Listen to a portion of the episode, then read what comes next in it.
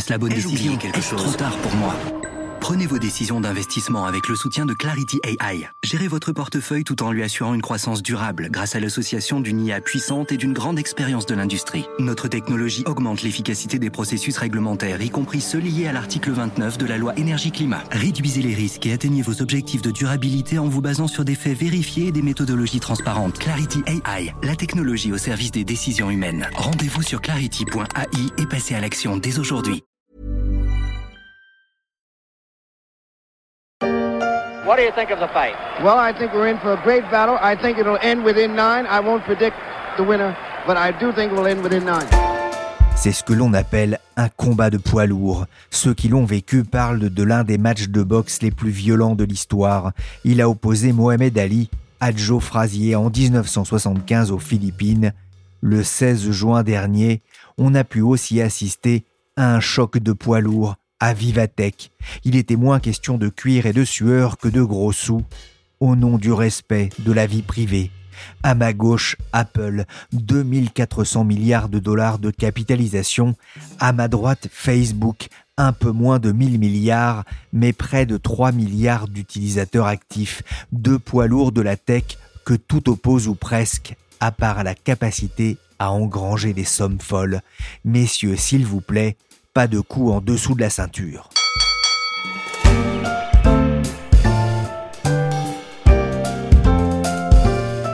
Je suis Pierrick Fay, vous écoutez La Story, le podcast des échos. Chaque jour, la rédaction du journal se mobilise pour évoquer et analyser un sujet de l'actualité économique et sociale. Aujourd'hui, on va s'intéresser avec Isabelle Lesniak à la rivalité entre deux géants de la Silicon Valley des millions de Français, même des millions de personnes dans le monde entier sont rassurés. Et oui, puisque ça y est, WhatsApp, Instagram, Messenger, ça remarche après une panne après une panne de, 6 heures. Non, vraiment, dure journée pour Mark Zuckerberg et ses équipes avec cette panne géante qui a privé les internautes des services des réseaux sociaux du groupe Facebook.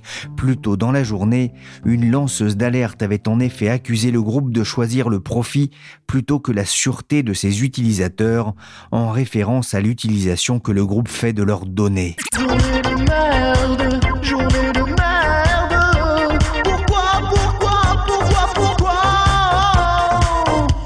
On a vu fleurir à l'occasion sur le réseau concurrent Twitter quelques amabilités dont le groupe se serait bien passé. Il n'y a actuellement aucune des informations qui circulent sur Facebook, Insta et WhatsApp. Se moque le chercheur Tristan Mendes France, le journaliste de BFM Raphaël Grabli se fend lui d'un petit. Le saviez-vous? Depuis trois heures, Facebook respecte votre vie privée. Une pierre de plus dans le jardin de Zuckerberg sur la question de la vie privée sur Internet, au cœur des tensions entre les deux géants de la technologie, Apple et Facebook. Bonjour Isabelle Lesniak. Bonjour Pierrick. Vous êtes journaliste aux Éco Weekend et vous avez travaillé pour l'hebdomadaire sur la querelle des anciens et des modernes autour de la protection des données des consommateurs. Alors je ne dirais pas qui est l'un et qui est l'autre, mais cette querelle prend de plus en plus d'ampleur et on va dire que les hostilités ont été dévoilées au grand jour le 16 juin dernier lors du salon Vivatech. Dévoilées au grand jour, c'est vrai. Elles sont euh, anciennes ces hostilités. Euh, j'ai cherché un peu les petites phrases assassines que c'était changé euh, depuis euh, maintenant plusieurs années les deux hommes. Et donc euh, le début des hostilités, c'était fin 2014 en fait. Zuckerberg, dans une couverture du Time, disait que si chez Apple on vous écoutait, ils ne factureraient pas leurs produits aussi cher. Donc c'était vraiment la même thématique qu'à Vivatech, c'est-à-dire d'un côté Zuckerberg qui reproche à Apple de faire des produits de niche qui sont réservés à un petit nombre de personnes sur la planète, et donc finalement d'entraver un Internet libre. Lui, il se présente comme finalement avec euh, ses produits qui sont euh, Facebook, mais aussi euh, WhatsApp ou Instagram, des produits gratuits, comme un garant de l'Internet libre et destiné au plus grand nombre. Alors évidemment, Tim Cook lui rétorque que, selon le vieil adage, si c'est gratuit, c'est que c'est vous qui êtes le produit. C'est-à-dire que, certes, les produits Facebook sont gratuits, mais Facebook collecte des données sur toutes vos activités, sur votre profil, qu'il revend ensuite aux annonceurs. En des termes simples, ce que représente euh, le respect de la vie privée ou la protection des données pour vous euh, et pour Apple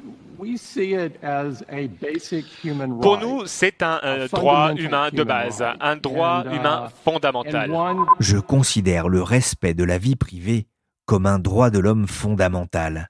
À cet instant, Tim Cook est à des milliers de kilomètres de Paris, dans ce qui ressemble à un Apple Store de la côte ouest. Il répond aux questions d'un journaliste de Brut lors de cet événement organisé par le groupe Les Échos Le Parisien. Nous faisons partie des grands supporters du RGPD, depuis le début, dira-t-il un peu plus tard.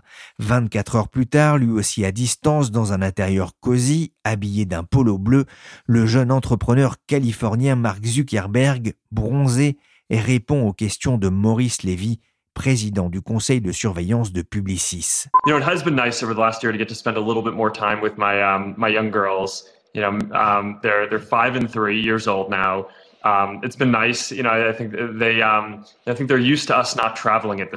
La rockstar de l'Internet a évoqué le rôle d'Internet durant la crise sanitaire, une crise qui lui a permis, dit-il, de passer plus de temps avec ses filles. Mais il était surtout là pour parler réalité augmentée et commerce en ligne, sans oublier au passage d'égratigner le modèle économique d'Apple sans le nommer. Nous ne faisons pas partie de ces sociétés qui fabriquent des produits haut de gamme, nous commercialisons nos produits à leur coût de revient, voire nous les subventionnons pour qu'ils soient accessibles au plus grand nombre. Le débat est lancé protection des données contre démocratisation des technologies, deux visions du monde, mais Isabelle, c'est aussi une opposition de style entre deux patrons emblématiques de la Silicon Valley. Ils ont des personnalités très différentes euh, qui sont dues à leur parcours et à leur carrière, mais qui sont aussi euh, dues sans doute à leur milieu social et leur enfance euh, qui étaient vraiment très différentes l'une de l'autre. Alors dans le cas de Tim Cook, il est né en 1960 à Mobile, Alabama, donc un État du Sud assez fermé, euh, très euh, conservateur, très raciste. Il ne devait pas se sentir très à l'aise euh, en tant qu'enfant et adolescent. Alors il fera son coming out en disant qu'il est homosexuel en 2014 seulement dans Business Week, mais c'est sûr que il a sans doute dû garder beaucoup de choses pour lui pendant cette enfance. Alors on l'a présenté, enfin ses biographes, comme un élève studieux qui était très bon en algèbre, en trigonométrie, en géométrie, alors qu'il avait quand même la nécessité de bien s'intégrer à sa classe et donc il prenait des cours de trombone et il faisait du trombone dans euh, l'orchestre de l'école. C'est un peu sa fantaisie. Sinon, c'est un profil très classique. Ensuite, il fait des études d'ingénieur à Auburn. Donc, c'est un pro de la logistique, euh, des flux, de l'organisation. Et il va mettre donc euh, ses talents ensuite au service d'IBM pendant 12 ans et de Compaq. Donc, c'est un profil très classique, un profil de manager.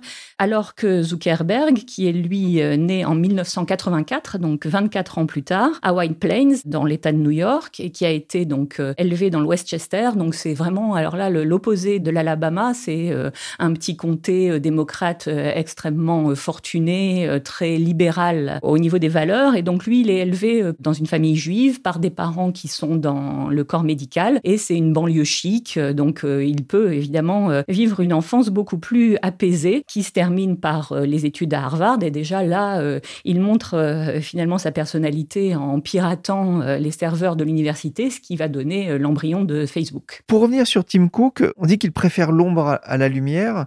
Mais il arrive quand même bien, visiblement, à apprivoiser aujourd'hui cette lumière en tant que patron d'Apple. C'est quand il est arrivé aux commandes, on, pensait qu'il était terne. D'ailleurs, on n'avait pas imaginé que c'est lui qui pouvait succéder à Steve Jobs. On parlait plutôt de euh, Johnny Ive, le designer de l'iPhone. Et en fait, euh, il a vraiment euh, démontré ses talents en 10 ans. Il a fêté donc ses 10 ans à la tête d'Apple fin août. Et il a montré qu'il était très bon pour organiser les flux logistiques, les inventaires, pour euh, outsourcer ce qui devait l'être. Euh, et donc finalement, certains journaux américains disent que c'est le best CEO, le meilleur euh, PDG que Apple ait jamais eu, ce qu'on n'aurait pas imaginé évidemment après Steve Jobs. Zuckerberg et Cook ont quand même un point commun, Isabelle, avoir porté leurs groupes respectifs au plus haut sommet boursier Oui, alors euh, ils sont très différents puisque donc euh, l'un est le successeur de Steve Jobs et donc un, manager, l'autre euh, est un innovateur, enfin un créateur de start-up, mais ils ont en commun, comme me disait un de mes contacts, que tous les deux, il faut pas oublier qu'ils sont des innovateurs dans la tech et ils ont su mettre leurs talents qui sont pas de la même nature au service de l'entreprise.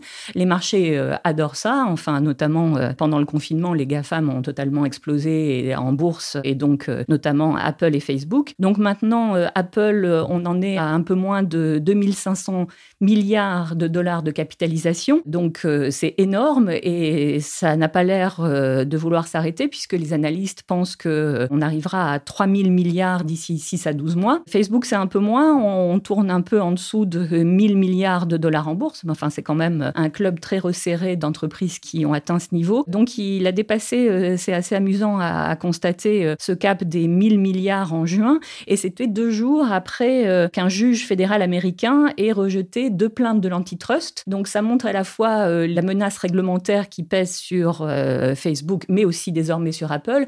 Et en même temps, ça ne les empêche pas pour l'instant d'atteindre des sommets boursiers et les analystes sont globalement positifs pour les mois à venir.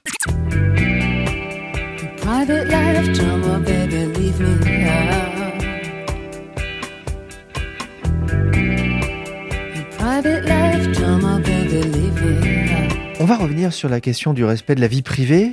En quoi est-ce que les deux groupes se distingue Alors Facebook, c'est vraiment euh, à pousser euh, l'art de monétiser les infos qu'il recueille sur vous. Alors on peut évidemment euh, s'en inquiéter, on peut le critiquer, mais personne avant n'avait proposé un tel produit, une telle expertise aux annonceurs. Roger McNamee, qui est un grand investisseur de la Silicon Valley et qui a été un des premiers mentors de Zuckerberg, raconte dans un livre extrêmement critique qui s'appelle Zooked à quel point en fait le, profil que Facebook propose aux annonceurs est Donc par exemple Facebook peut montrer et mettre en commun euh, quatre hommes qui collectent des cartes de baseball, qui sont euh, des fans de Dickens, qui ont le même modèle de Toyota et qui consultent leur fil Facebook après minuit. Et donc, ils vous le vendent comme ça. Et évidemment, donc, la publicité que vous pouvez leur adresser est extrêmement ciblée. Pour Apple, donc, euh, c'est exactement le contraire. C'est-à-dire que le respect des données personnelles, de la vie privée, a toujours été la marque de fabrique, enfin, en tout cas, depuis les années 2010 Apple vend un écosystème sécurisé où le client, sa vie privée et ce qu'ils appellent sa santé digitale sont protégés. Et ça, ça a un prix, le prix des produits Apple. Lorsque l'on surfe par exemple sur un iPad, on voit qu'Apple propose justement une navigation euh, privée, euh, là aussi, euh, sur lequel on n'est pas suivi par des cookies ou par des logiciels espions. Oui, tout à fait, c'est ce qu'ils affirment. Enfin, ça permet aussi de proposer leurs propres applis et les applis qu'ils ont autorisées via l'App Store. Donc, il y a quand même euh, aussi euh, une dimension business là-dessus. Mais c'est vrai que cette euh, possibilité d'accepter ou de refuser le traçage, c'est un point crucial de leur communication actuelle. Ça a été depuis longtemps, en fait, à la fois un argument pour facturer plus cher les produits, mais aussi une question quasi philosophique, et puis une stratégie de différenciation par rapport aux concurrents. Donc c'est vrai que ça fait leur différence par rapport aux autres GAFAM, et ça explique en fait même toutes leurs décisions, c'est-à-dire, enfin c'est la justification par exemple, pour garder euh, les autorisations euh, des applis tierces dans l'App Store, qui sont aujourd'hui euh, pas mal remises en cause. Donc, ils disent qu'ils sont obligés de faire ça pour garantir la sécurité des données. Tim Cook, encore à Vivatech, s'est beaucoup opposé au Digital Market Act. Donc, c'est en fait une directive future qui est en train d'être préparée par l'Union européenne pour réguler les GAFAM. Et tout ça, c'est, il dit qu'il refuse au nom de la sécurité de ses produits et pour respecter finalement la sécurité des données des utilisateurs d'Apple. Il y a quelques années, j'ai lu le livre de David Kirkpatrick sur la naissance de Facebook, un ouvrage passionnant qui montrait aussi l'impact social et économique du réseau social créé par Zuckerberg, un monde qu'il voulait ouvert et connecté. Il reposait notamment sur le fait qu'il ne pouvait y avoir deux personnalités, une publique diffusée sur le web et l'autre privée. Il ne saurait y avoir de mensonges et de faces cachées, chacun étant une seule et même personne. En clair, il ne croit pas vraiment au concept de vie privée sur Internet, mais cela ne signifie pas pour autant que celle-ci doivent être ouvertes à tous les vents. Il y a deux faits d'armes importants dans l'histoire de Facebook et d'Apple en, matière de, respect de la vie privée. L'un est positif, l'autre négatif pour l'image. On va démarrer par le deuxième, l'affaire Cambridge Analytica, qui a entamé durablement euh, l'image de Facebook. Oui, alors c'était vraiment un choc puisque euh, les utilisateurs se rendent compte que 87 millions de personnes qui utilisaient Facebook, surtout aux États-Unis, que leurs données ont été euh, partagées à leur insu. En fait, à l'origine, il y a eu 270 000 personnes qui avaient répondu à un questionnaire psychologique et finalement, les données, les leurs, mais aussi celles de leurs amis, de leur réseau, ont été collectées euh, par Facebook et vendu à cette société qui, en plus, a travaillé euh, ensuite pour euh, la campagne de Donald Trump. Donc, sans doute, les gens n'avaient pas signé pour ça.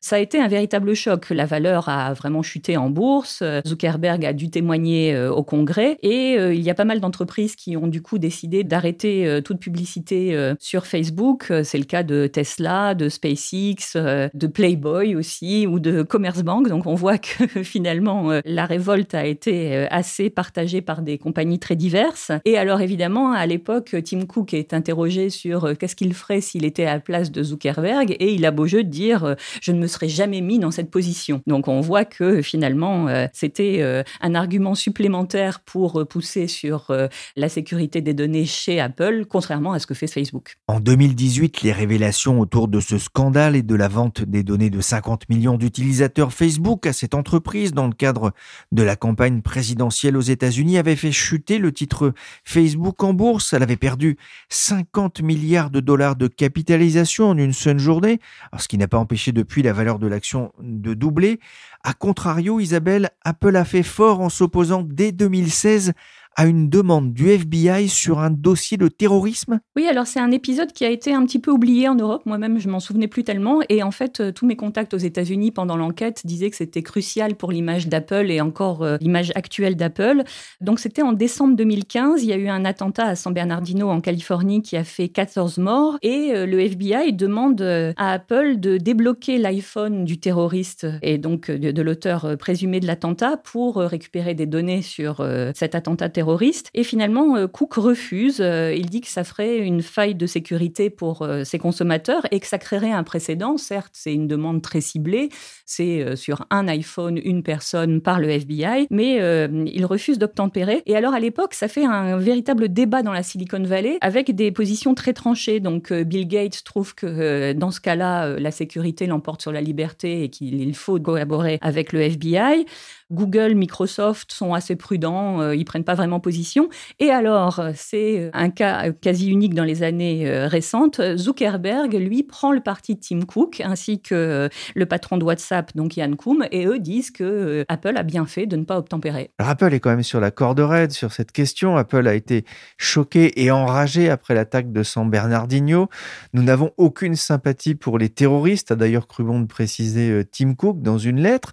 Il tient bon sur la question de la vie privée. Pourtant, il pourrait faire une entorse au nom de la lutte contre la pédopornographie? Oui, alors euh, c'est un des cas qui justifierait en fait une entorse à la règle. Bon, en réalité, euh, dans les faits, il y a eu un, débat sur cette euh, sécurité privée, mais sous Trump, parmi les chiffres qui ont été fournis pour l'année 2019, en fait, dans 90% des cas de demande d'informations venues d'agences gouvernementales, FBI ou autres, Apple a fourni les données au gouvernement. Donc, il y a la position officielle et il y a la réalité. Mais c'est vrai que pour euh, la pédopornographie, euh, c'est une véritable brèche dans la position officielle puisque on dit qu'il faut protéger les, enfants, quitte à revenir sur certaines libertés dans, dans le traitement des données. Cet été, il y a trois nouvelles fonctionnalités qui ont été annoncées, qui sont notamment présentes dans le nouvel iOS 15 qui est sorti le 20 septembre, notamment une possibilité de scanner la bibliothèque des photos de l'iPhone pour rechercher les les, images pédopornographiques. Alors Google le faisait depuis 2008, donc euh, c'est pas une nouveauté totale, mais pour Apple, évidemment, c'est un précédent. At Apple, we believe privacy is a fundamental human right. We work relentlessly to build it into everything we make, and it's fundamental to how we design and engineer la vie privée est un droit de l'homme. Apple a publié en, juin dernier, au moment d'un événement Apple, une vidéo présentant son nouveau système d'exploitation iOS 15 pour ses téléphones et tablettes. On peut voir son PDG Tim Cook habillé en noir sur fond noir sous un titre écrit en blanc privacy. On y voit aussi la pomme d'Apple qui se transforme en cadenas, qui se ferme. Le message est, symbolique.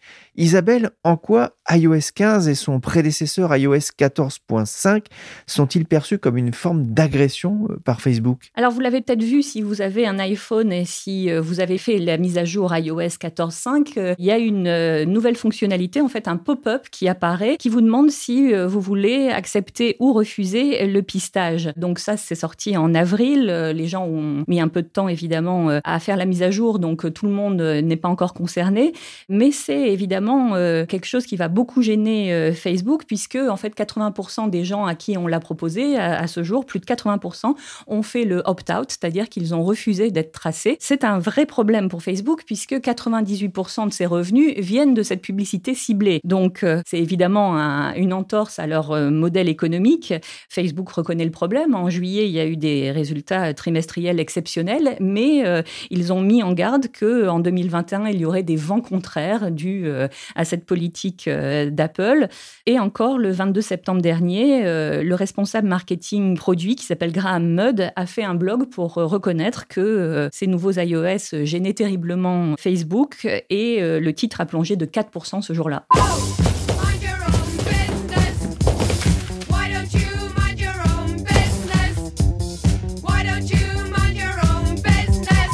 Pourquoi ne vous occupez-vous pas de vos propres affaires? C'est la chanson à double sens de Delta 5 sortie en 2003, choisie par Apple pour illustrer sa publicité sur la vie privée sur ses iPhones. On y voyait un jeune homme suivi toute la journée par une foule de personnes traquant son activité jusque dans son frigo.